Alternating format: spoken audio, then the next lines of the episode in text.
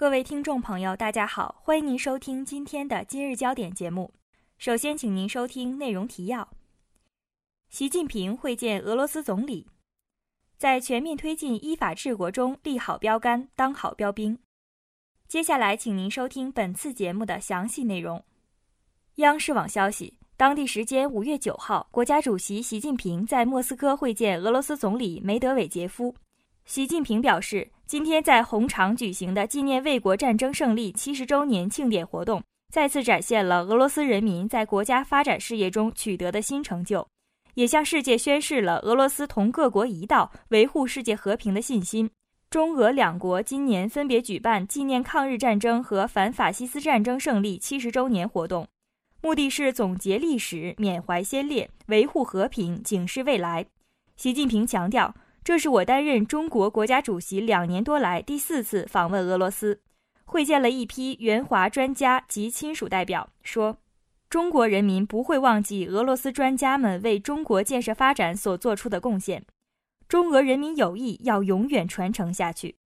习近平指出，二零一三年九月提出的建设丝绸之路经济带倡议以后，俄方朋友积极响应，希望双方继续深挖两国实务合作的巨大潜力。取得更多看得见、摸得着的实际成果，为两国人民带来更多福利。双方要加大经贸合作，推动高铁、航空、航天等领域的大项目尽早的合作落到实处，加强远东地区合作、金融合作，用好亚洲基础建设投资银行和丝路基金等投资平台。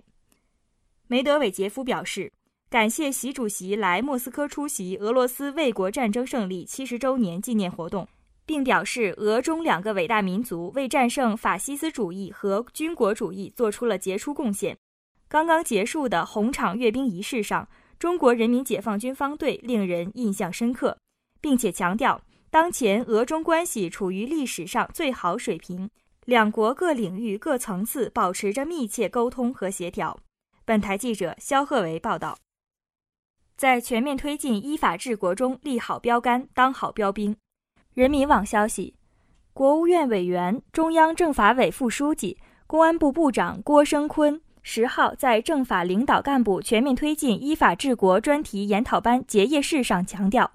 要深入学习党的十八届四中全会以及习近平总书记系列重要讲话精神，进一步明确历史方位，认清历史责任，在提升政法工作理念上下功夫，在提高领导政法工作本领上下功夫。在全面推进依法治国中立好标杆、当好标兵。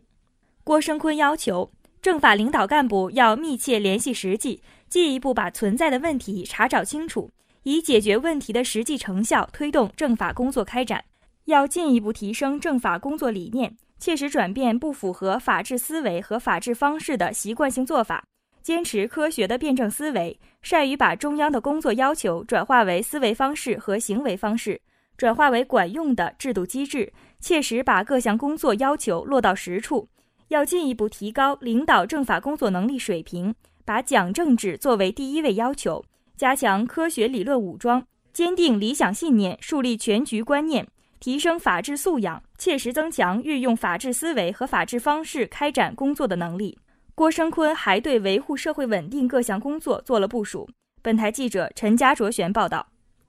今天的节目就为您播放到这，感谢导播王艳书，编辑白云、吴倩云，播音韩诗雨。接下来，请您收听本台的其他节目。